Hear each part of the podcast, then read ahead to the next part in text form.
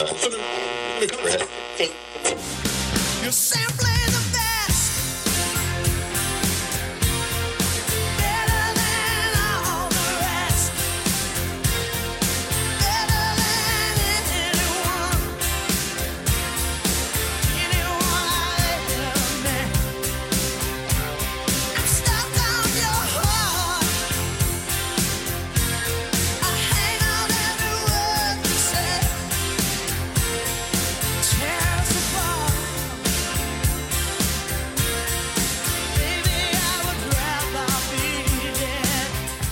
Seja bem-vindo a mais um podcast Master Tech. Dessa vez vamos falar de Tina Turner. E quem está dando um Turner também, provavelmente é o Joe Biden hoje nas eleições americanas. Hoje, nosso podcast, que sempre é capitaneado por ele, o grandíssimo camisa 10 da Mastertech, Fábio Ribeiro, agora é a vez das mulheres. E Camila Chute vai tomar a frente desse maravilhoso episódio sobre essa rainha do rock and roll chamada Tina Turner. Então, fica com nós e vamos embora, que hoje é pura emoção e puro aprendizado tecnológico. Boa, boa. Então, nosso episódio aguardado de Tina Turner, mais conhecida como Rainha do Rock. Trouxemos um time de peso para compor a nossa mesa. Eu vou só soltar umas bombinhas aqui, vocês que vão fazer o episódio. Então, estamos com os nossos patronos, Fábio e Zaquinha aqui novamente, dando suporte histórico, comentários emocionais e perspicazes, como sempre. Senhor Pedro Boy, que foi o nosso apresentador, e Dona Natália, decidimos trazer um reforço de peso, certo? É, para o time feminino, Dona Natália Valentina. E aí, tá com o coração palpitando para participar desse episódio? Eu tô, cara. Nossa, o convite foi uma honra, né? Participar desse programa tão querido que é o Jukebox. E falar de Tina Turner é incrível, né? Essa mulher que é uma referência pra gente, é uma voz é, extremamente reconhecida, né? Então, tô animada. Boa! E aí, pessoal, vamos tentar aqui fazer um preâmbulo e um contexto da nossa conversa para organizar aí na cachola de vocês. Queria dividir os nossos comentários no início da vida da Tina Turner, num momento aí, início da descoberta enquanto profissional da música é, e os primeiras incrustadas não muito bem sucedidas, né? Fazendo parcerias meio equivocadas, é, até o momento da redenção, né? Onde ela já com alguma idade, né? Já teoricamente com dois filhos, eh, separada, com 44 anos, começou a repensar a sua carreira e aí sim deslanchou e se tornou o, o que é, né? Conhecida como a rainha do rock, tá? E aí a gente vai comentando quais foram as decisões e essas essas bifurcações que todos nós temos, que empresas que a gente conhece também têm e que trazem consequências é, quase que inevitáveis para a nossa vida, tá? Então, pensando na, no início da vida da Tina Turner, e aí queria que vocês compartilhassem também o que, que chama atenção, né? A Anna May Bullock foi criada pelos avós, não porque os pais é, morreram, mas porque ela tinha uma irmã e sempre era a irmã escolhida. Então, pensa que doideira você, guriazinha, tendo que ver, né? Nasceu no Tennessee, tendo que ver os seus pais irem trabalhar, irem tentar a vida, óbvio, para te ajudar, mas escolhendo a sua irmã para ir com eles e te largando com a avó.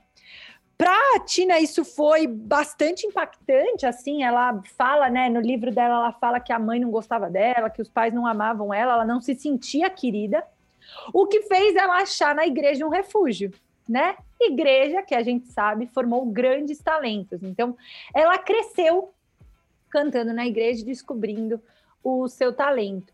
E acho que na, na minha leitura, assim, das decisões difíceis é, que a Tina teve que tomar, a primeira delas foi reconhecer que essa rejeição momentânea não necessariamente tinha a ver com uma falta de amor, mas talvez com, extrema, com extremo cuidado, né?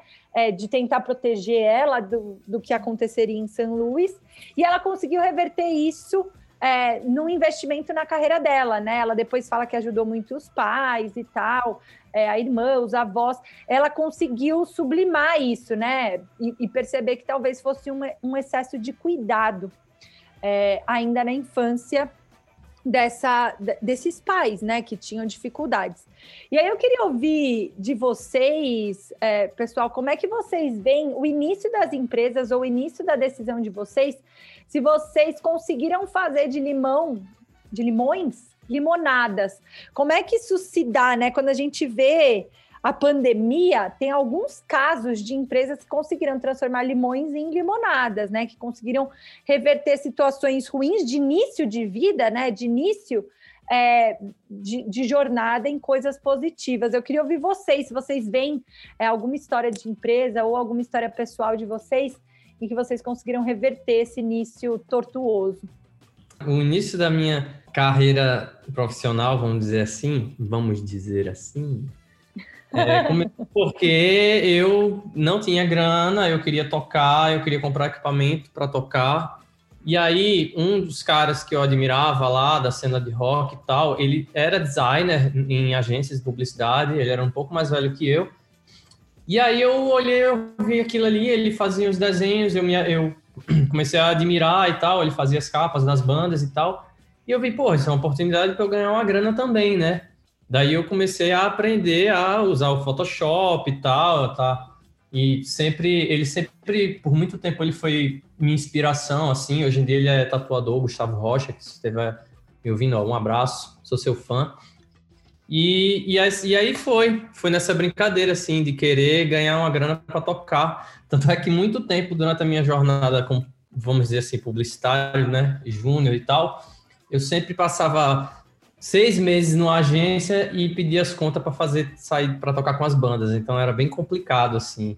E chegou até chegar um ponto que já não estava mais dando para fazer isso. E aí eu meio que che- cheguei com os caras, botei os caras na parede e falei, ó, galera, é o seguinte, ou a gente toca esse barco aí na Vera, ou então eu vou eu vou tomar meu rumo porque não dá para eu continuar mais desse jeito. E aí, né, enfim, né, tipo, não depende só de mim a vida, não, não, não foi muito do jeito que eu queria os rumos das coisas. E aí eu decidi vir para São Paulo, assim, um breve resumo da minha vida profissional. Caí de paraquedas na Mastertech como aluno. Inclusive, tinha vendido minha guitarra e alguns pedais para poder ir para São Paulo, então eu estava com dinheiro limitado.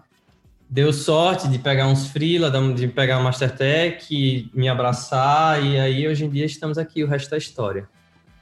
Se não tivesse acontecido, Arrasou. né, boy? Quando a gente para para pensar, né, nos caminhos sinuosos que a vida dá e as empresas, a gente tem que estar atento para ler esses sinais, né?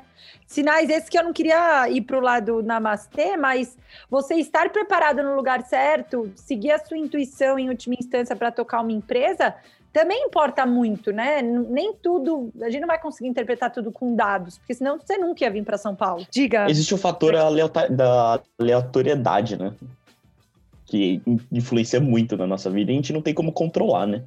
Com. Você acredita que é tudo aleatório?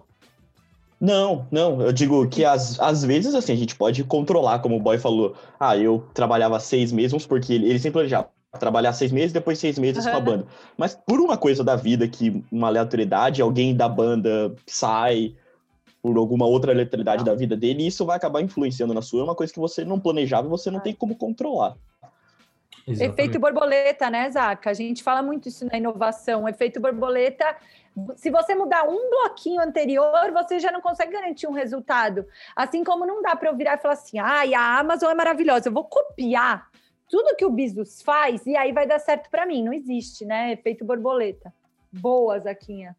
Exato. Ah, o eu acho que seria até interessante para quem não sabe explicar o que, que é o efeito borboleta, né?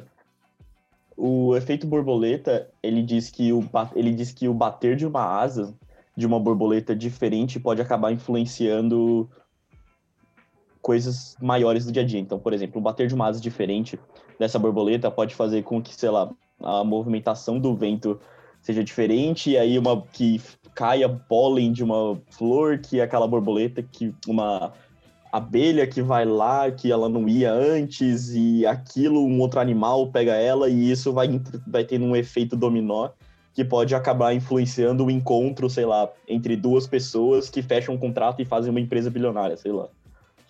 É, eu acho muito louco falar sobre infância, assim, coisas que a gente vive e depois a gente vê refletindo na nossa vida profissional, né?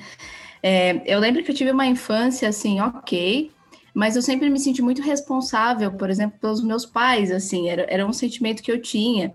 Eu acho que por, por conta de algumas enfermidades que meu pai tinha, epilepsia, coisas do tipo, eu sentia que eu precisava cuidar dele. Então, que eu era responsável por ele, não ele, né? Responsável por mim. E foi, lógico, uma situação é, ruim, né? Porque a gente não quer. É, é, um filho ser se sentir responsável pelo pai é um peso muito grande, né? Mas ao mesmo tempo, eu percebo que eu amadureci muito rápido com essa condição isso refletiu muito na minha vida quando eu fui crescendo e também na minha vida profissional. E aí tem um caso específico que aconteceu quando eu tinha 14 anos, que foi, é, geralmente quando você tem 14 anos na oitava série, tem aquela viagem de formatura, né, que as escolas fazem. E aí eu lembro até hoje que a, a empresa que ia promover a, a, a viagem foi, passou os orçamentos, não, vai funcionar assim e tal.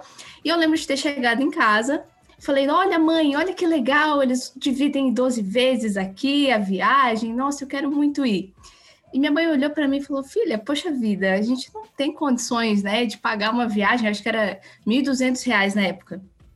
E aí eu fiquei triste por algum momento, mas ao mesmo tempo eu pensei: Poxa, o que, que eu poderia fazer para mudar essa situação? Né? O que, que eu poderia de repente fazer para conseguir esse dinheiro, para eu conseguir nessa viagem, né? E aí eu pensei durante uma hora, duas horas, e me veio uma ideia de vender paçoca na escola. Assim, do nada, veio a ideia. Aí pedi o dinheiro para minha mãe, comprei o primeiro pote, comecei a vender na escola e eu saía no intervalo, ah, três por um real, pessoal, paçoca aqui, três por um real. E fui vendendo. Eu tinha aproximadamente seis meses para poder vender, é, é, para conseguir esse dinheiro para ir na viagem, né? eu lembro que eu fui vendendo, fui vendendo, e aí professores, né, gente? Professores são maravilhosos. Eu tive professores que me puxavam de canto, me davam um dinheirinho, ó, oh, Nath, vai lá, vai comprar mais paçoca, vai, continua vendendo, né?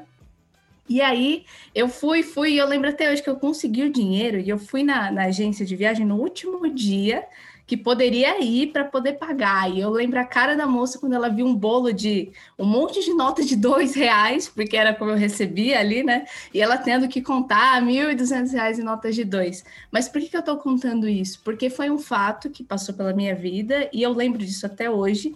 E sempre que eu preciso tomar uma decisão, sempre que eu preciso tomar é, é, é, um segundo passo, eu lembro da Nath da Paçoca, porque a Nath da Paçoca não tinha medo. Ela foi corajosa, ela, tipo, não estava nem aí. Ela botou na cabeça que ia viajar e ela deu um jeito. Então, muitas vezes, até na vida profissional mesmo, quando eu tô poxa, que situação, não sei como sair daqui, eu, eu tento resgatar aquele sentimento né, para tentar tomar uma, uma boa decisão, né? Então é, é uma história que eu gosto de contar porque me marcou muito e até hoje isso influencia nas minhas decisões. E Nath, pensando aqui em negócio, né? Tem uma frase do Eric Rice que ele fala assim: dá dinheiro para uma startup e veja ela fundar.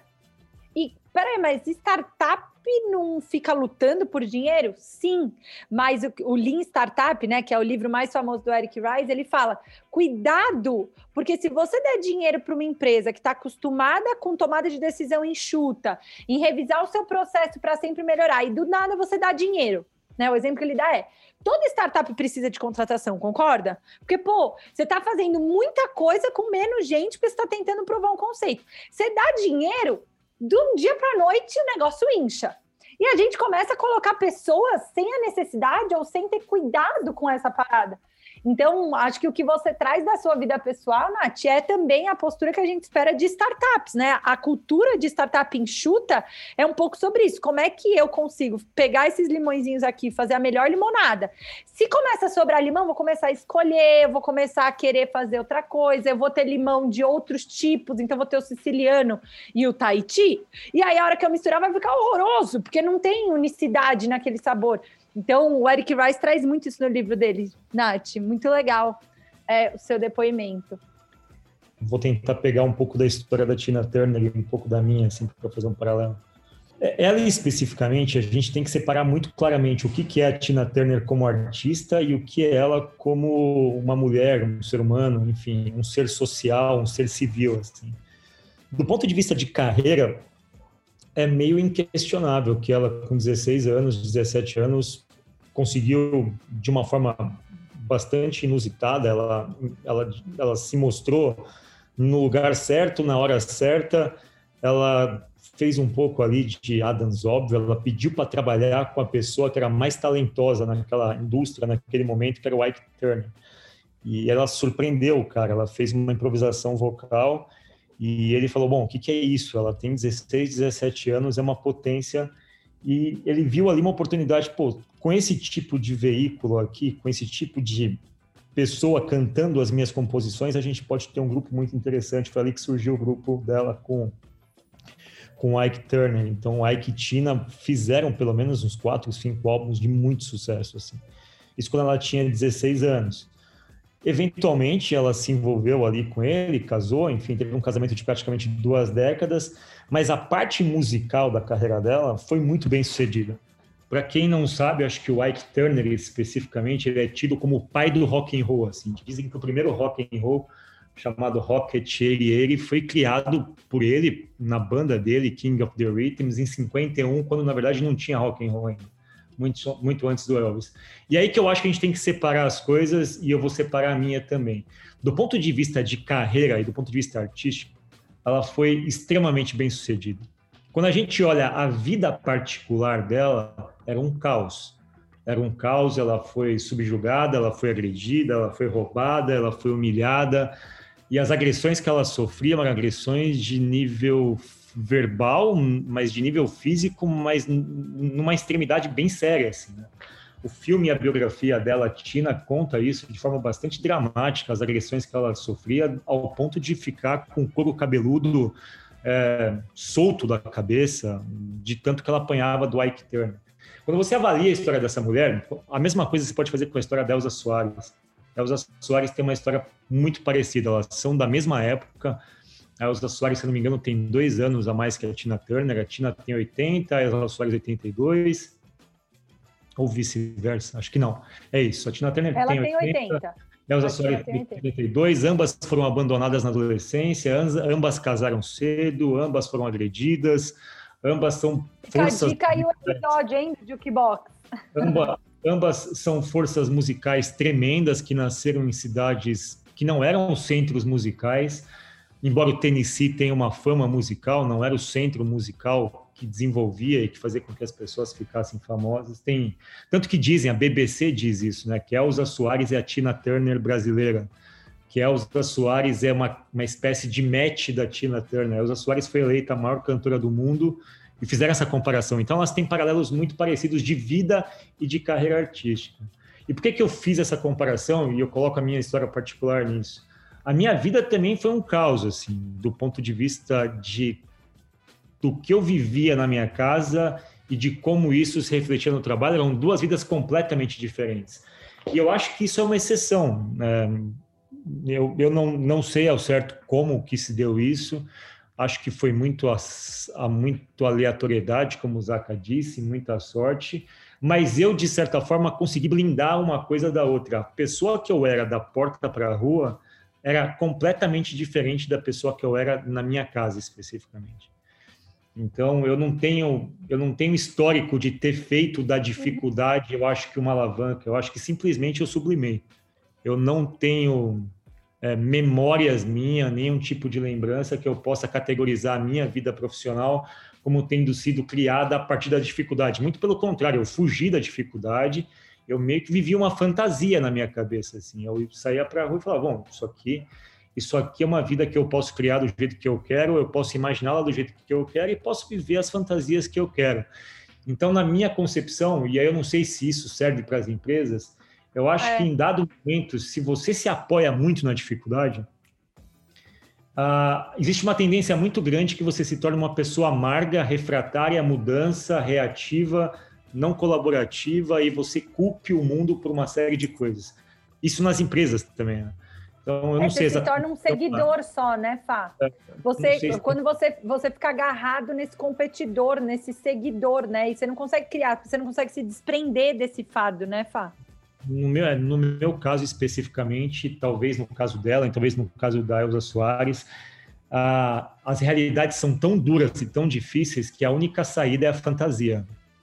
Então, no meu caso, foi a fantasia, o que me levou a ter uma vida profissional diferente da pessoal foi a fantasia. Agora, se as empresas podem fantasiar mais, eu acho que sim. Eu acho que as empresas também deveriam deveriam abraçar a fantasia, deveriam, enfim, é, praticar um pouco mais do sonho, de idealizar coisas, de se submeter a planos com uma dose de ambição, beirando o lúdico, beirando, enfim, um surrealismo ali, e tentar envolver as suas pessoas nesse aspecto. Eu acho que quando as empresas se permitem esse tipo de pensamento, é, menos reativo, menos, enfim, voltado a criticar uma condição ou achar uma dificuldade como um limitador, um limitante, eu acho que mais chance elas têm de se desenvolverem. Mas é claro que isso tá. não funciona para todo mundo. Né? Eu acho que é. As dificuldades elas podem também servir como molde. Tem outras tantas biografias e histórias que se prestam a isso. Eu acho que no caso dela, eu não vejo isso. Eu não vejo que a Tina Turner ela tenha sofrido na parte profissional o impacto da parte pessoal eu não vejo que ela tenha feito isso. Ela sofreu financeiramente, ela perdeu muita grana, ela Sim. foi abandonada. Quase perdeu o nome, né? Ela, ela, foi abandonada com 36 centavos no bolso, na, quando ela se separou do Ike Turner, já com uma mulher com 37 anos, bem sucedida. Ela praticamente recomeçou a carreira do Dois zero filhos. na Europa. É, já começou a carreira na Europa do zero, mas eu não consigo ver isso assim. Mas é uma, talvez seja uma miopia minha. Eu só não queria cair na vala comum de achar que ela pode ter se valido disso para ter construído algo. Eu não sei se foi ah, isso. Do que eu li da biografia dela, parece que ela tinha uma força artística completamente independente. Talvez ela canalizasse ali na parte da voz, canalizasse nas suas expressões, mas eu não consigo ver nela esse aspecto, como eu também não vejo nas Soares. Eu acho que elas são duas forças da natureza que conseguiriam isolar e blindar as coisas. Sabe-se lá como elas blindaram a parte pessoal e o que, que elas sofreram nos seus íntimos para preservar isso, mas essa é a minha leitura breve da, das coisas. E pai, eu Durante... um pouco aqui na Amazon. Não, desculpa, Nath. Quando a gente lê né, o, o, artigo da Piauí, chama o Grande Plano, acho que pode ficar de referência aqui, fala um pouco sobre esse aspecto lúdico que o Bezos ainda tenta empregar, né, de colocar todo mundo é, para, né, quando você vê as cartas para os investi investidores do Bezos, ele está sempre falando de longo prazo, de a gente vai conseguir, a gente não vive pelo concorrente, a gente vive pelo ideal a gente pode não estar tá fazendo hoje, mas a gente vai ser a melhor, né? Eles, né? Aí é um pouco beira o fanatismo, mas a gente vai ser a melhor empresa que melhor atende o cliente, que é mais fanática pelo cliente do mundo. Ele beira um pouco esse lúdico e talvez seja esse um dos, um dos diferenciais que fez a Amazon ser o que é, independente de todas as críticas, Tim Bray pedindo demissão, tratando mal de mal funcionário, mas do ponto de vista de ideal de cultura, talvez seja um dos, né, eles tenham canalizado para esse lado. Às vezes não pode se acabar se perdendo um pouco, talvez em muitos e muitos sonhos e você às vezes deixar sempre ah, aquilo, a gente vai ser aquilo e às vezes você acabar se perdendo no hoje. Tem que ter bastante maturidade, né, para você conseguir trilhar esse caminho, né? para chegar até lá. Não, não sei se é verdade a palavra, Zaca, mas eu entendo o que você falou. Eu acho que muita gente, de fato, tem dificuldade de fazer o contraste mental, né? A gente falou sobre contraste mental em algum episódio dessa temporada, que é o fato de você ter sonhos ambiciosos, mas ter a capacidade de separar o sonho da realidade e saber que para você chegar no seu sonho você precisa construir ele constantemente. Eu acho que o problema acho que não é sonhar, o problema é a desconexão entre você não compreender como a realidade funciona para você executar um sonho. Eu acho que esse talvez seja uma das coisas mais difíceis assim. E, e no final das contas é, é, difícil mesmo, né? O sonho ele é sempre ambicioso e o sonho está sempre muito distante por definição, por isso que ele chama sonho. Quando você acorda para a realidade, se você não tiver uma, se você não tiver uma, eu não vou dizer perseverança, talvez não seja essa palavra, se você não tiver uma consciência de como a realidade funciona, você vai se frustrar. Você vai sempre tentar encontrar o pensamento mágico, a solução mágica. Então, eu não sei se é uma coisa de você limitar o sonho e ficar muito pragmático. Eu acho que é sonhar e também decodificar a realidade e saber que entre uma coisa e outra existe um espaço que você vai ter que preencher com atitude ali. Esses casos, dela especificamente, ela teve bastante atitude. E eu não sei efetivamente se ela teve também tantos sonhos assim, porque ela com 17 anos já vingou do ponto de vista artístico, né? Eu acho que talvez no caso dela ela tivesse o, o oposto. Eu acho que é como é que eu vivo algo que todo mundo entende que é um sonho, mas por dentro está sendo um pesadelo, sabe? Como é que eu gerencio o pesadelo cotidianamente, sendo que eu achava que isso fosse um sonho? Porque foi o que aconteceu com ela, né? Durante 20 anos ela esteve num ápice artístico, na, na sua capacidade mais plena assim de produção, mas ao mesmo tempo ela vivia um pandemônio na vida particular, né? São, são situações bem difíceis mesmo. Eu queria levantar um ponto que é um pouco polêmico, inclusive, assim, sobre isso, assim, voltando um pouco na história de- dela com o Ike Turner, sabe? É, tirando, tipo, essa parte, é, tipo, que não dá, não dá nem para conversar, que foi toda a violência que ela sofreu ao lado dele, mas eu queria levar um pouco para o ponto de vista do, do trabalho que eles exerciam juntos, sabe? É, Assim, o, o, o, o, o Ike também, no início da, da, da carreira dele, né, ele, ele, ele, ele fala que, in- inclusive ele é um cara que, que dizem que ele morreu de overdose de cocaína, né? Só que também de coração partido, porque eu acho que talvez ele tenha um pouco é, amargado, é, amargado a- a- as decisões que ele tomou depois que eles começaram a ter sucesso, né? Tipo, ele meio que teve, teve um, um- momento lá que eles tiveram, eles estavam num- numa vertente muito grande assim de sucesso e aí eles chegam num, num momento de estagnação e a coisa começa a descer e meio que é, talvez tipo as pessoas que eram próximas dele diziam que ele era um cara muito workaholic, né? Ele era o cara que, que, que pensava nos costumes, nas dançarinas, administrava espetáculo, ele administrava coreografia. É, só que aí ele, ele foi, tá- tava nessa vertente que eu não sei o que aconteceu, assim, que, que ele não- eles não estavam conseguindo é, alcançar isso, bem antes das polêmicas também que, que envolveram é, é, é, é, a- do casamento dele. Só que nessa época que ele estava mal, dizem que ele foi quando ele começou a se envolver com o Elvis e com os caras e que ele começou a entrar nessa coisa barra pesada, sabe? De, de drogas, de orgias sexuais.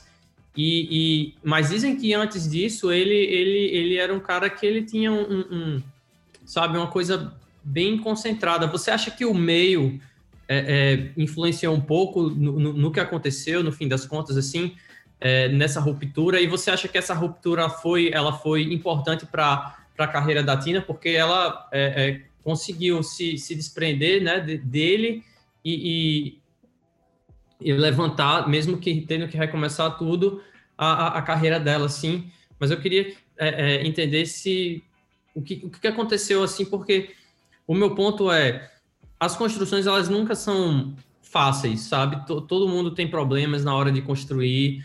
é, é, é, por mais que sempre tenha uma pessoa ou outra que está ali brilhando, mas sempre tem um, um- um cast muito grande por trás de pessoas que estão com muito amor e carinho também fazendo.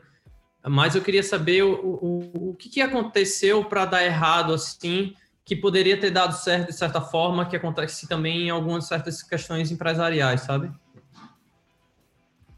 Putz, é uma pergunta complexa isso daí, porque o cara, o Ike Turner, ele é para ele é para muitos, para mim inclusive, um dos maiores crápulas da indústria musical, né? E, e, e eu consigo separar as duas coisas. Ele é um crápula, uma das pessoas mais hostis que já pisou na Terra, ao mesmo tempo que ele também é um cara super talentoso. Dá para você separar as duas coisas e, e elas, de certa forma, podem ser analisadas em contextos distintos eu, eu, eu, consigo entender o que você perguntou pelo seguinte: meu pai tinha um exemplo parecido. Minha mãe dizia o seguinte: teu pai, antes de começar a beber, era uma pessoa boa. Depois que ele começou a beber, ele virou o que ele virou. Então, assim, o meio corrompe, o meio corrompe, mas algumas coisas elas são meio que amplificadas pelo contexto também. É, a gente vive num mundo que bater em mulher, agredir mulher, era uma coisa natural até, até ontem. Até ontem, ontem. foi relativizado. Marina então, Ferrer, a quem não viu, estupro é. culposo, tem discussões, mas até hoje a gente se sente no direito, né, de ocupar e culpar a mulher pelo jeito como ela se porta, né? O Ike tem cenas, inclusive no filme, no livro, a Tina, né? é, ela fala que ele culpou o fracasso, ele culpava ela pelo fracasso da dupla porque ela começou a tentar fazer projetos paralelos. Então, ela começou a tentar ser atriz, ela começou a tentar fazer dinheiro. E ele enquadrou totalmente diferente, né, Fá? Como se ela tivesse cavado esse buraco porque ela estava usando roupas sensuais e afins. Então, Ele não enquadrou sozinho. como né? bem Ele disse até ontem. Ele não enquadrou sozinho, né? Ele não enquadrou isso sozinho. Tinha uma gravadora, tinha a mídia, Total. todo mundo, de alguma forma, foi cúmplice desse processo. Agora, o que, que leva a isso? No caso deles especificamente, o que mais choca é que ela depositava muito confiança nele, ao ponto de ela até mudou o estilo musical dela para se adaptar ao que ele gostaria que ela fosse. Assim. Então, o que é chocante nesse caso, e eu concordo com você, Boy, é difícil numa figura tão é, grande assim na música, tanto que o Ike Turner fez show no Brasil na década de 2000 aqui. Ele fez shows aqui e nunca, e, e e nunca foi especulado é, esse lado dele, porque naquela época a sensibilidade da sociedade não alcançava o assunto, né? E hoje ele alcança. Então, hoje, olhando para a situação dela, a coisa fica ainda mais dramática, né? Como é que é, como é que ela conseguiu sair de uma situação de extrema violência e hostilidade e, e manter um status de estrela? Ela teve, na verdade, a fase mais áurea da carreira dela após Ike Turner, né? Que foi na década de 80. 44 anos, né? Quando ela tinha Ela 44 já anos. Ela, 44 anos, era uma idade já um pouco é, avançada para o showbiz naquela época. Ela competia com Michael Jackson e com o Prince, que eram dois moleques que estavam surgindo nos Estados Unidos ali pela atenção da, da indústria fonográfica tal. Lança um disco que é o Private Dancer, hum, com produtores europeus que valorizavam mais a voz dela do que o aspecto musical, que era o que era valorizado nos Estados Unidos com Quincy Jones, enfim, mais aquela questão melódica de arquitetura musical, vai para a Suíça, vira uma cidadã europeia, casa com um produtor musical 16 anos mais novo, ou seja, ela muda completamente a vida dela. Participa do Mad Max, que foi um sucesso estrondoso na década de 80, faz um filme onde ela é uma vilã no filme, uma, uma, uma, uma- figura super interessante ali, com um papel super relevante. Contracena com Mel Gibson, então ela tem uma história muito, muito de ups and downs e de recuperações, de coisas do tipo. Agora, de fato, a tua pergunta é uma pergunta que é uma sinuca de bico total, assim, né? Como é que a gente consegue, no meio disso tudo, sabendo de como a história se desenhou, isolar a música do Ike Turner? Hoje, praticamente, é impossível você isolar, né? Eu não consigo isolar o Ike Turner nesse contexto e falar, porra, vamos tentar ouvir a música dele e ver se ele é um astro, se ele é um gênio, que de fato ele é. Do ponto de vista musical, ele é genial. Mas a sociedade que a gente vive hoje, o quanto, o quanto que a gente tem de informação hoje, as nossas histórias pessoais, eu acho que elas não permitem a gente separar as coisas, pelo menos na nossa faixa de tempo. Pode ser que daqui a 200 anos a gente, de alguma forma, olhe para trás e fale, olha, o que é isso aqui nesse contexto talvez faça sentido. Como a gente faz com Monteiro Lobato. Monteiro Lobato é tido como racista hoje, né? Então, é, Richard Wagner antissemita, tem um monte de artista que a gente, de alguma forma, consome as artes e sempre vai haver essa, essa discussão. Tem uma linha muito forte de a arte não pode ser misturada com a pessoa. Eu não sei, assim, tem vezes que eu acredito. eu tem vezes que concordo. eu. Eu concordo contigo, Fai. Assim, é- às vezes a gente até tenta separar, nossa, mas essa pessoa é muito talentosa, porém, na vida pessoal, o caráter dela é um pouco duvidoso. Eu acho que na sociedade que a gente está, e a gente inclusive cobra isso das empresas, né? A gente não quer consumir é, de empresas que não são, de repente, sustentáveis, ou que tem alguma prática racista, ou que comete alguma coisa, né? A gente fica de olho, a gente tem as redes sociais, a gente acompanha, a gente quer fazer parte, né? É, eu acho que até com o advento das redes sociais e dessa possibilidade de a gente estar perto das empresas e conhecer o pessoal das pessoas, né? Porque antes a gente não podia, não conhecia, né? Quem via Tina Turner e ele juntos ali cantando as coreografias, as sincronias é, é, e, a, e a preciosidade que eles eram juntos no palco, ninguém poderia dizer que por trás das câmeras ela sofria violência doméstica. Ah, né? Você não conseguiria ver isso, né? E eu acho que se fosse hoje, nossa, a história seria completamente diferente. É difícil a gente conseguir separar, porque a É, gente não não quer dá, né? consumir, né? Não dá. Hoje, hoje com, com, com todo com tudo que a gente é sensível aos aspectos, às histórias que a gente ouve, com tudo, assim, porque em tese as pessoas acho que naquele momento elas viam o caso da Tina Turner por uma lente mais distanciada também, né? Não era a informação não circulava tanto, as histórias não eram tão disseminadas. Mas você falou um ponto importante, Nath. Eu acho que hoje a gente está caminhando para um lado que também eu acho que é um lado perigosíssimo, assim, porque existem coisas extremamente condenáveis e que não justificam qualquer tipo de vírgula, parênteses ou qualquer tipo de menção que diminua, como são os casos de violência e de agressão, e existem deslizes pontuais, como uma opinião que alguém fala e, tipo, é interpretada de um jeito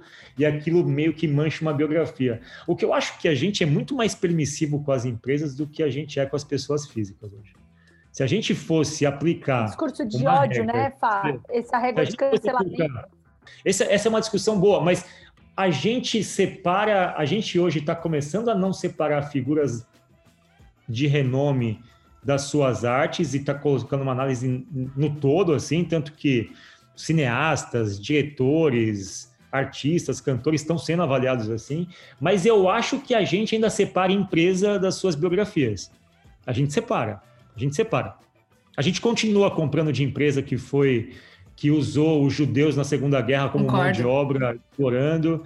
A gente continua cobrando de empresas que, enfim, fazem testes em animais, que pagam salários ofensivos, que destroem barragens, que destroem. A gente separa muito a pessoa jurídica das suas biografias.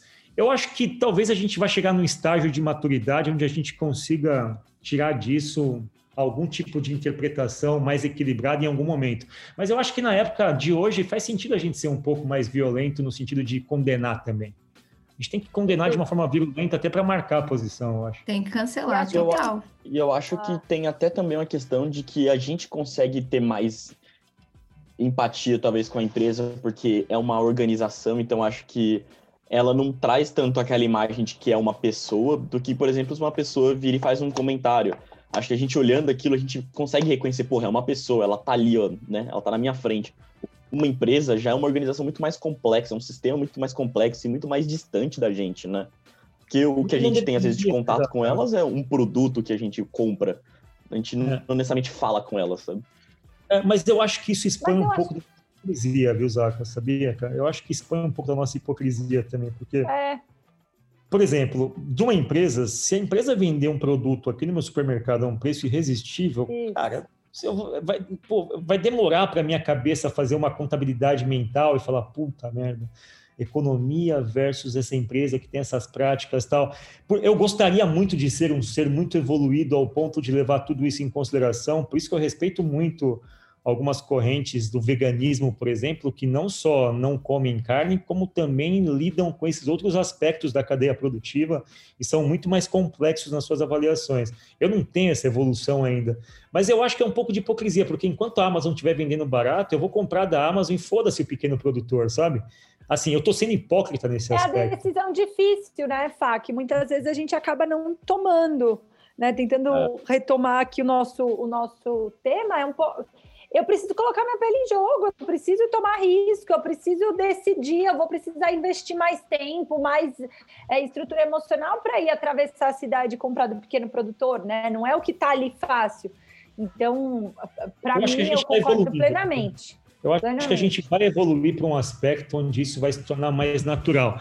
E é natural que tenha começado com o ser humano, essa é a parte mais fácil da gente fazer. Eu só temo os excessos, assim. Eu vi muita gente legal, é, Lillian Schwartz, é, J.K. Rowling, tendo que pedir desculpa por frases que podem até ser entendidas como uma opinião pessoal. O próprio deles. Nubank, né, Fá? O próprio Nubank, E- recentemente, é, com, a, com a Junqueira. É, e de repente elas foram condenadas ou exigiram delas um comportamento de pedir desculpa e de se rebaixar a um ponto que eu achei até humilhante assim. Então, Ah, tem um identitarismo muito forte que está acontecendo hoje. Ele é bom porque ele coloca a lente em causas muito abandonadas durante tempos, mas eu não sei até que ponto, em que momento começa a execração pública gratuita, em que momento começa uma violência desmedida, em que momento de fato tem que haver uma, uma posição forte, porque aquilo de fato é um crime forte, inafiançável, um crime indesculpável, sabe? Eu acho que a gente está começando a meio que na vida social não dar pesos diferentes para coisas diferentes. Eu acho isso um perigo. É, eu fico até pensando que, que talvez quando a gente fale é, sobre esses assuntos, né, eu acho que tem uma galera aí muito magoada, né? Você fala, eu vejo por, por nós mulheres, né? Sempre que a gente vê qualquer tipo de comentário que possa ser machista, a gente já se revolta, porque a gente está tão magoada de ter sofrido por muito tempo com isso, que assim, qualquer coisinha parece, ai meu Deus, sabe? Porque de fato é uma dor, é uma coisa que a gente sente. Então, às vezes, quando um ator, uma atriz, alguém fala alguma coisa, não teve a intenção, pode acontecer, mas às vezes não teve a intenção, mas falou, isso dói em alguém. Quando dói, Ó, né? E a gente, a gente consegue se revoltar, né? A gente consegue é, expor isso hoje em dia. Antigamente a gente não conseguiria, né? Mas eu acho que tem uma galera magoada, assim. Então, às vezes, um comentário que não foi realmente bem colocado, ele acaba tendo essa repercussão, acho que um pouco por conta disso, né? E toda Aí mágoa, a ela- necessidade de toda mágoa. diversidade, né? toda mágoa precisa ser in- interpretada, acolhida, absorvida e refletida, né? A, a- toda mágoa é válida. É, eu acho que a gente está num processo de evolução. Eu, eu imagino que a gente vai chegar em algum estágio muito positivo, mas vai ter muita, vai ter muita fricção nesse processo. Né? Eu acho que nas empresas acontece isso. As empresas ela pass- elas passam por momentos muito questionáveis da sua trajetória até que elas se estabilizam e chega um momento que você tem que fazer um revisionismo histórico mesmo. Né? Você tem que revisar a história e falar: olha, tive um erro aqui, cometi um equívoco. É, naquele momento eu não tinha maturidade, conhecimento, evolução espiritual, ou enfim, não tinha coragem para tomar algumas decisões e firmar alguns posicionamentos. E hoje eu acho que eu me sinto mais preparado. Enfim, a gente vai ter que aceitar que aquilo é verdadeiro e vai ter que saber perdoar. Eu não sei se a gente. E é difícil falar de perdão numa sociedade que hoje está discutindo as coisas do jeito que está, mas eu não sei se vocês têm essa sensação, mas eu acho que a gente está muito pouco suscetível a perdoar, né? E é muito fácil eu falar isso sobre uma capacidade de perdão, sendo que eu não sou nenhum tipo de recorte vulnerável e não estou exposto a nenhum tipo de preconceito. Mas eu estou pegando casos assim mais pontuais, né? Tipo, do ponto de vista mais amplo, eu acho que a gente suspendeu o perdão, né? Vira aquela coisa, não, mas você está errado, não quero saber, não quero nem ouvir. Você está errado, né? Às vezes a pessoa, eu acho que quando alguém está errado, é, por mais difícil que seja, às vezes você ser didático, porque muitas vezes tem contextos, tem camadas, tem, às vezes a pessoa está falando coisas, reproduzindo coisas que ela aprendeu, a gente discute sobre isso, né? Eu acho que quando você tem a sua evolução, né, como o Fábio disse, para conseguir talvez ser didático e essa pessoa também está aberta a entender o que, que ela fez de errado, enfim, isso virar um diálogo é muito mais produtivo do que eu falar, olha, você está errado. Às vezes a pessoa não sabe por quê. Então, acho que se a gente consegue abrir esse espaço e a outra pessoa também quer ouvir você e, isso virar uma coisa muito mais produtiva, acho que seria o caminho ideal para a nossa evolução, né? Ou pelo menos de- conseguir construir alguma coisa, mesmo que entre entulhos, né? Quando você vê a história toda de como a Tina teve coragem de, no meio de uma turnê em Dallas, tipo, ela vazou. É, quando você vê essa cena, inclusive o filme, né? Tem um filme chamado What's Love Got to Do With It, que é uma música de, né, deles, e é o, o, o título do, do filme. Ela simplesmente sai correndo na rua e vai embora. Tipo, tchau. Na cabeça dela, e depois ela tem no livro dela, é, é, ela fala que ela precisava deixar aquilo para trás e seguir a vida dela. Ela sofreu, saiu com nada no bolso. E, e, e ela precisou voltar para casa dos pais, ela precisou ver o que estava acontecendo, né? Voltou é, é, para conseguir perdoar, porque ali naquele ambiente não dava, né, para passar mais. E num momento em que era muito difícil fazer essas denúncias, e foi com esse perdão meio que às avessas de deixar tudo para trás, falar, cara, quer ficar com meu nome? Fica. Ela foi brigar na justiça pelo nome dela. Ela não quis pegar nada do Ike, tipo, fica, eu vou embora, eu vou fazer aqui a minha, tipo, me, me deixa. Que na minha cabeça tem um pouco de perdão no sentido de deixar passar, sabe? Porque ela precisava disso para conseguir construir em cima. É, e aí aconteceu tudo o que aconteceu, né? Viveu a carreira solo e foi aí que ela se tornou o ícone que ela se tornou. Óbvio que o Ike ajudou, né? Enfim, mas foi aí que ela conseguiu todos os grandes feitos, entrou para o Guinness Book, é, fez filme, fez o, o Mad Max em 85, conseguiu lançar grande sucesso, se tornou, né? Até hoje eu estava olhando, até hoje ela é tá entre as 10 artistas mais bem pagas do mundo. Sendo que ela encerrou a carreira dela em 2013, ela fez a última a última turnê lá, a última aparição pública como cantora é, entrou para o Guinness também como a, a, a mulher, é, postou para Vogue, a mulher mais velha que, que posou na Vogue. E, e a entrevista dela para Vogue, se vocês lerem, é tipo um desbunde, porque ela fala de muitas coisas, né? E ela pegou muitos anos de construção. Então ela teve que perdoar muita gente para conseguir chegar em pleno 2020, dar entrevista e conversar, porque eu já tinha me revoltado com metade ali daquela galera. É, que quando, eu não, quando precisou de ajuda, não, não virou as costas. Então, acho que ela é uma super lição de perdão e acho que empresas também têm que aprender, né, Fá, o que é esse perdão no que diz respeito a aceitar os próprios erros. Recentemente teve toda essa discussão aí do Nubank, que é a declaração da, da Junqueira, né, no Roda Viva, sobre, é, né, enfim, processos de recrutamento e meritocracia, né, processos de recrutamento exclusivos para minorias e é, é, meritocracia. E eu acho que até demorou um pouco na minha visão, mas quando você percebe, cara, eu errei, foi mal. Assim, para mim foi muito, foi uma hombridade muito grande. O Nubank também se colocar nessa posição de falar, eu errei, eu, Cristiano Junqueira, errei. A gente está numa constante desconstrução, eu preciso aceitar que as pessoas erram. Então, acho que também partir desse pressuposto que você pode puxar esse fio do perdão é, compõe caráter não só de pessoa física, mas também de CNPJ, né? Eu só ia complementar também que ela ganhou vários Grammys. Mais de 200 milhões de cópias de discos vendidos, né, no mundo todo. É. Exatamente. E o Guinness Book, né, que ela entrou, foi inclusive uma apresentação aqui no Maracanã, né, no Rio de Janeiro, que ela reuniu 182 mil pessoas para vê-la na década de 80. Bizarro isso, né? Sim, a pessoa, a, a pessoa, Eu- e não é uma mulher, a pessoa física, tipo, artista solo que mais reuniu pessoas no mundo Isso. inteiro em, em um show.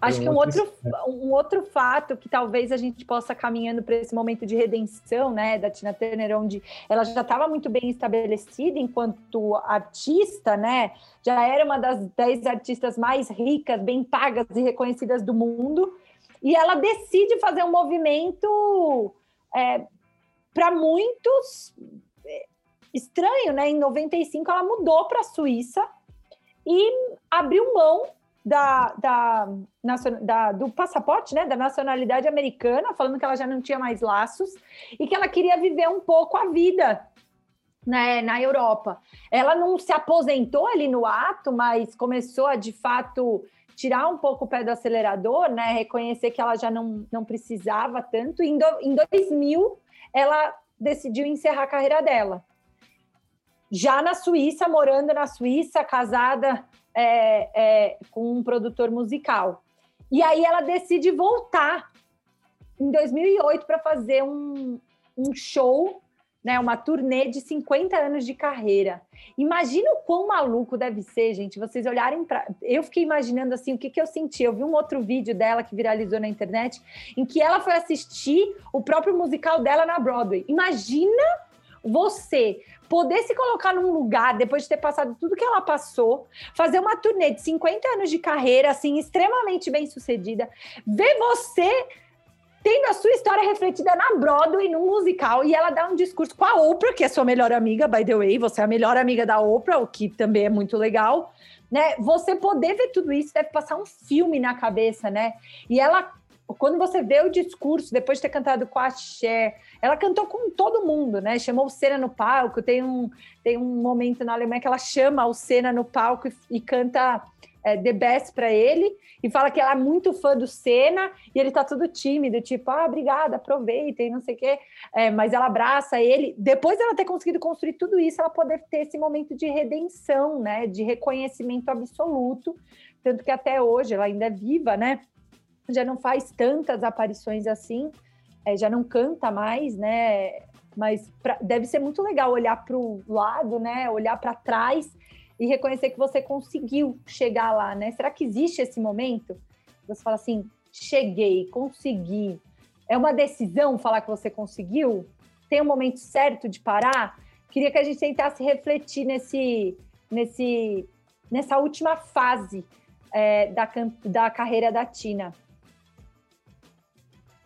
Eu queria entender também porque ela renegou a cidadania americana dela. Eu vi uma entrevista, eu fui dar uma fuçada, né? E ela fala que ela já não tinha mais laços, que ela, já Ela não, não, ela não renegou, ela, ela, ela não renegou, ela foi reconstruir a vida longe dos problemas dela. Então, ela meio que, tipo, pô, Encerrou a ficar aqui- fatura, né? ficar aqui de alguma forma faz com fazia com que ela meio que ficasse com os monstros na cabeça dela do ponto de vista artístico era terrível então ela tinha a sombra do, do Ike Turner ali ela se sentia meio amarrada ela não ela, ela não renunciou do ponto de vista legal assim ela simplesmente abdicou de morar nos Estados Unidos foi morar para a Europa e lá ela achou um outro estilo de vida um outro tipo de de Virou perspectiva de budista. lidar com fã, não é a mesma coisa que acontece em Hollywood e tal. Então, ela meio que só mudou o jeito de tratar a carreira, tratar a si própria, tratar a vida artística, achou um estilo de vida um pouco mais, enfim, um alternativo ao jeito americano de viver. Então, acho que não foi uma renúncia formal, pelo menos isso. É que eu- talvez tenha sido uma, um encerramento de fatura, né? Na minha cabeça, a gente talvez tirar, como o Fá falou, né? Esse monstro, mas também mostrar uma renúncia pública, né? Ela renunciou em 2013. Acho que para ela também era importante isso, para ela poder casar. Enfim, em 2013 ela também casou, né? Ela, ela oficializou o casamento dela é, com o marido. Acho que para ela foi um marco. Não sei, É. boy, mas não assim, tem uma declaração casada- muito explícita, né? Ela fala que ela não tinha mais laços. Mas acho que ela quis renunciar e começar do zero, é, é, deixando muito estabelecido, sabendo que ela é uma porta-voz, né? Porque ela é uma porta-voz, é, de que não, não era isso. Não, era, não, não é esse o jeito que a gente deveria viver, né? Ela virou budista, ela começou a repensar várias coisas, se recuperou de um câncer. Enfim, acho que ela quis fazer um statement também público, não sei. Acho que a Eu Europa que- faz um pouco isso, né, com as pessoas, né? Porque você imagina é, viver nos Estados Unidos, aquela coisa que a gente vê, né? Da, todo mundo acelerado, trabalhando e tal. Ela deve ter encontrado um, um outro ritmo, né? Dizem que a Europa as pessoas têm uma, uma outra perspectiva para a vida, né? Então deve ter se encontrado lá. E ela se apaixonou por um cara que trabalhava lá e que morava lá. E, enfim, mudou a vida dela, uma pessoa muito mais jovem, enfim. Tanto que o marido dela atual doou um rim para ela, porque ela teve uma crise renal Sim. muito séria três anos atrás. Ela, ela foi viver lá. Assim, eu, eu acho que, não sei se ela teve um momento de definir um limite ali. Eu acho que a gente descobre o momento de parar e de desistir de algumas coisas. É uma decisão muito particular. A gente, eu acho que traça alguns momentos na nossa vida. A gente fala, olha, acho que não vai mudar muita coisa. Eu acho que aqui é meu limite. Eu acho que daqui para lá eu só vou meio que abrir uma ferida que não vai cicatrizar. E ela teve esse processo de mudar. Eu acho que ela teve muita coragem. Na vida profissional, essas decisões elas são muito difíceis de serem feitas, né? Uhum. Geralmente você carrega responsabilidades colaterais, tem filho, tem família tal. E é difícil você colocar, é difícil você ter a clara evidência de sair de um momento no momento certo, assim, sabe? Geralmente a gente desgasta muito as coisas, as relações, e quando a gente sai, o rompimento ele é muito traumático, assim. Então, eu não sei exatamente se é um momento fácil de fazer, mas não imagino que seja os meus rompimentos eles nunca foram simples assim sempre me deixaram histórias que eram lindas e que a última imagem ela não é tão positiva então eu não Mas você acha, Fá, que no, no âmbito profissional, olhando para as empresas, é, tem um momento certo, né? Talvez não seja parar, mas de se vender, de não se vender. É, quando a gente olha para a empresa, eu acho que deve ter a mesma dúvida que a gente tem na pessoa física, né? Em que momento eu deveria parar de aceitar, ou aceitar que eu tenho que parar, né? É, como a Tina fez. isso eu é não uma sei quais são as muito Práticas. É muito que é abstrato, né? Acho uma régua muito particular há quem quem venda porque alguém ofereceu dinheiro que a pessoa colocou como limite há quem venda porque perdeu tesão no negócio a quem venda porque não está encontrando meios de se manter, enfim, de pé, não, não tem meios de sobreviver, então é o único, é o último mecanismo. Eu acho que isso é muito particular, assim. Agora, existem casos clássicos de teimosia irreversível também, né? De empresas que, contra todos os fatos, contra todas as tendências, mantiveram pé, não arredaram posição e ruíram, quebraram. Né? Então, eu não sei, acho que é uma régua muito particular, mas eu acho que invariavelmente toda empresa principalmente as pequenas, vão encontrar um momento da sua história onde elas vão ter que tomar decisões doloridas. Doloridas porque essas decisões são emocionais, né? Você tem que abrir mão de algo e por mais que você se justifique que está indo para um lugar melhor, você teve ali laços que foram construídos durante muito tempo. Então, eu não acho que seja uma decisão simples de tomar. E aí, como o Zaka disse, quem toma decisão pela empresa não é empresa, né? é um ser humano. Então, eu acho que aí tem uma diferença grande entre decisões de grandes empresas que já estão bem distantes das figuras dos seus donos e decisões de uma startup, onde o vínculo umbilical é muito forte, né? Perfeito. Acho que até se a gente É. colocasse como fórmulas, até poderia ser um tiro, que- um tiro que sai pela culatra, né? Porque como o Fábio falou, existem diversas, diversos cenários, muitos, aliás, que você não consegue prever e que você... São coisas da vida, né? Você precisa saber qual é o seu momento, qual é o momento da empresa. Alguém, como ele falou, pode ter dado um valor que você, sei lá, sempre sonhou. E aí, aquele é o momento. Você não tem como saber qual que é o melhor, assim. Só se for uma relação que já esteja ficando desgastada e que realmente você não consiga ver que tenha um, uma visão, um futuro melhor. E tem a questão da aversão à perda, né, Zaca? Tem muita, tem muita empresa e muita decisão. As decisões nossas são pautadas por algumas questões é, cognitivas, assim. A gente tem muita aversão à perda, né? Então, às vezes, romper com o status implica em você abrir mão, né? A Tina Turner abriu mão. Tipo, ok, abriu mão de 16 anos de carreira, de 17 anos de carreira, de duas décadas de sucesso para construir uma carreira do zero. E eu acho que hum, na economia comportamental, uma das maiores dificuldades que a gente tem é abrir mão de algo, né? Acho que depende muito do seu momento de vida também, né? Se você já é uma pessoa casada, com filhos, você toma decisões de uma forma, que você não tem tanta Total. coisa para arriscar, né? Se Agora, se você é jovem, assim, tá meio que tem- testando um monte de coisas, numa fase de experimentação, eu acho que você pode correr mais risco, né? Eu acho que tem um pouco disso também.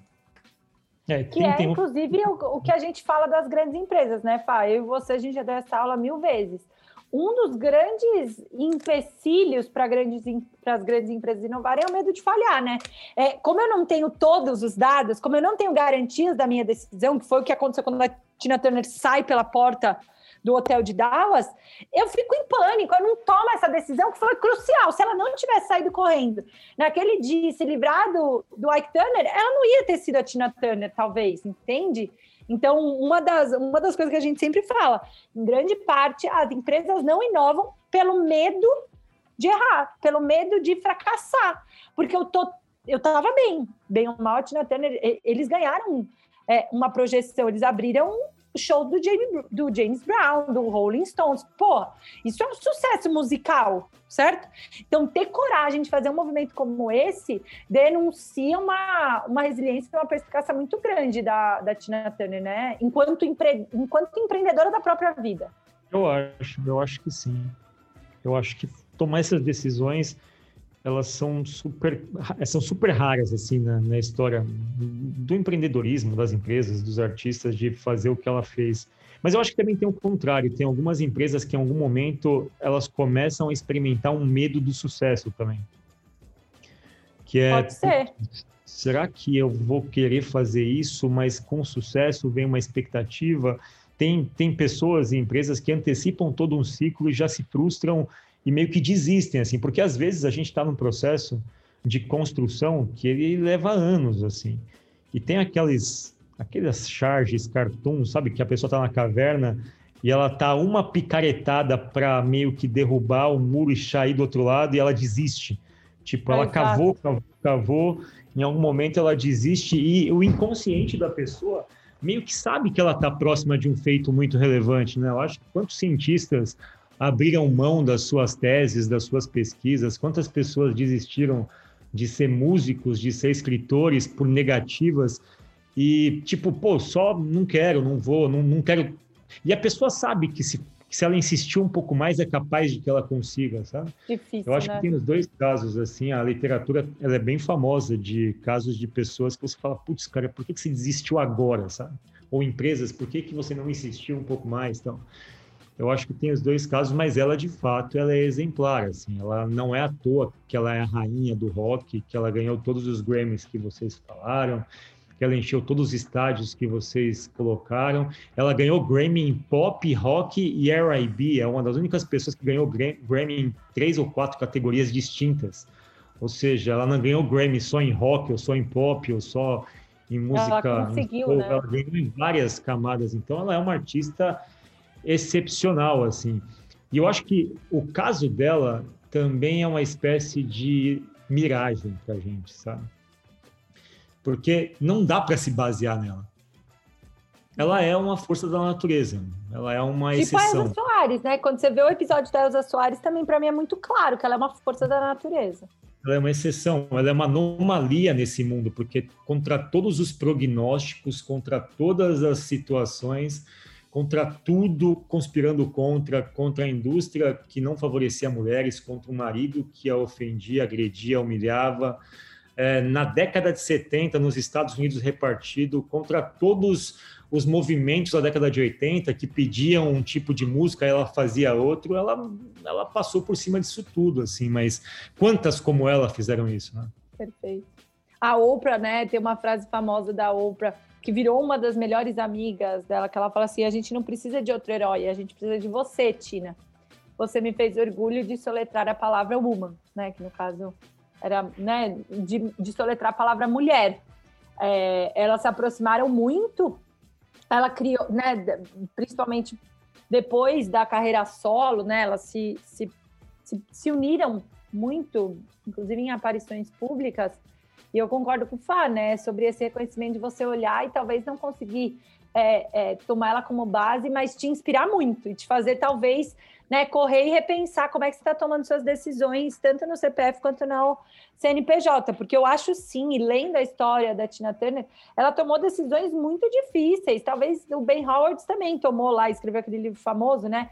A- a- o lado difícil das situações difíceis, mas, pô, talvez seja o Ai Tina e o, o, o- último livro dela, My Love Story, talvez seja um dos melhores livros de tomada de decisão difícil que a gente vai ter disponível no mercado. Ainda não li o segundo, comecei a ler ontem é, o primeiro, mas eu fiquei impressionada com o tanto de decisão que ela teve que tomar, o tanto que ela já. depressão, câncer, problema né, de, do rim. Ela teve que tomar muita decisão difícil e, e ninguém facilitou para ela. A Ela- vida dela foi bem difícil. eu não sei, eu questiono só um pouco às vezes, assim, no caso dela é evidente que ela tomou as decisões difíceis, mas em algumas situações, quando a gente olha a história pelo viés retrospectivo, às vezes não tinha uma outra opção disponível também, né? Também, total.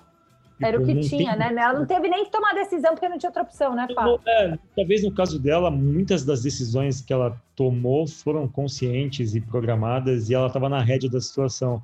Mas existem casos de empresas e de pessoas que às vezes não têm decisão para tomar. Putz, é isso. Por que, que você entrou no fogo e salvou uma criança? Porque do outro lado tinha o precipício. Então eu corria para cá e pegava a criança. Sabe, tem um negócio do tipo Ah. os heróis acidentais. Tem empresas que às vezes tomam as decisões que pô, não tem muito o que fazer, sabe? Era isso que tinha que fazer, a gente fez tal. E a gente olha para trás e vê ali uma lição. E a gente descontextualiza a coisa.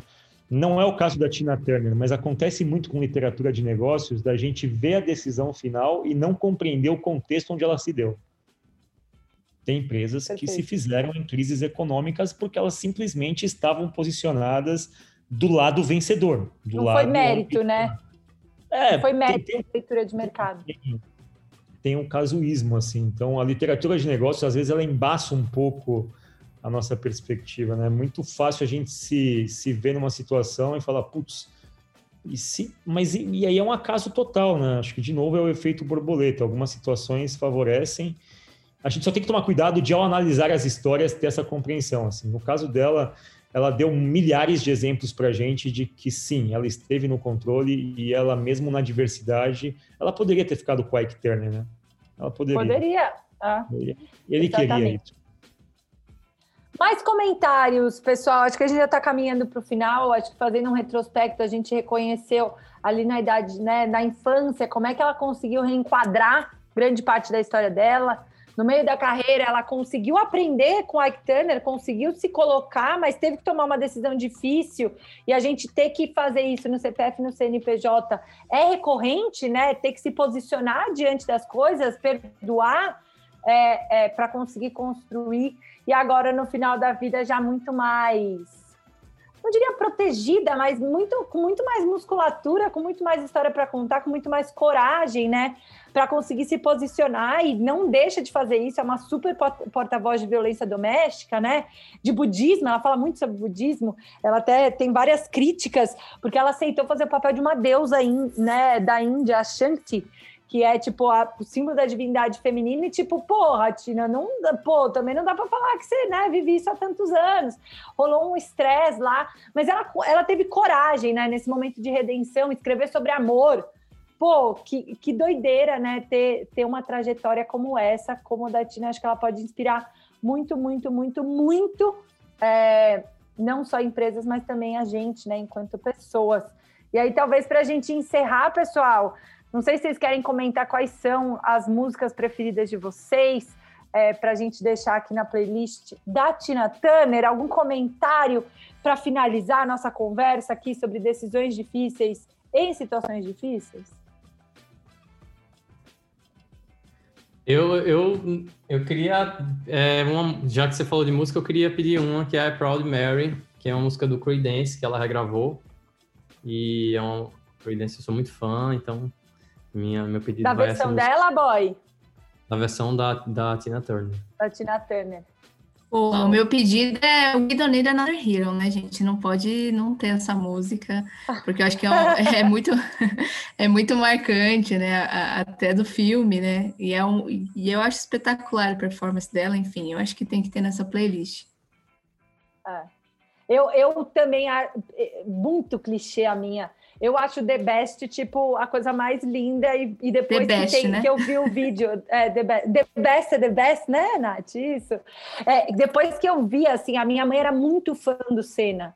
E eu tenho uma memória afetiva com essa música, porque como minha mãe era muito fã do Senna, e ela era muito fã, e minha mãe via os vídeos e tal, ela, ela associou muito. Então, eu escutei bastante em casa The Best, é, da Tina Turner. Talvez, quando eu, quando eu fui ler até, inclusive, eu quero ouvir a Suia do Zaka, mas quando você vai ler a letra, né, e tenta enquadrar um pouco, é meio, é meio o sonho que a gente tem, é, tentando tirar desse amor, desse Best do amor amoroso, mas do- de um amor de propósito, de entrega, Cara, eu consegui ver a- a- um pouco a Mastertech, assim, tipo, você me dá uma vida inteira de promessas em um mundo de sonhos, né? Tipo, como é que a gente pode criar esse futuro para quem está empreendendo? Enfim, eu fiquei pensando o quanto a gente também não tem que, talvez, acreditar no mínimo que a gente é the best, para a gente não se manter olhando para o lado, sabe? Conseguir ter foco para ir para frente. Enfim. E até acho que a Tina Turner é a The Best, né? Muito bom. Eu acho que assim, a música é linda. Minha música Qual que é a sua música favorita, Fá? é uma, é uma que ela fez uma cover do All Green, chamado Let's Stay Together. Let's Stay Together. aham. Boa. Foi primeira posição da Billboard essa. Foi uma É, das. eu gosto muito da versão dele, mas a versão dela ela parece mais honesta, não honesta, honesta, parece mais visceral assim. Boa. E você, senhor Nicolas Zacarias, nosso patrono?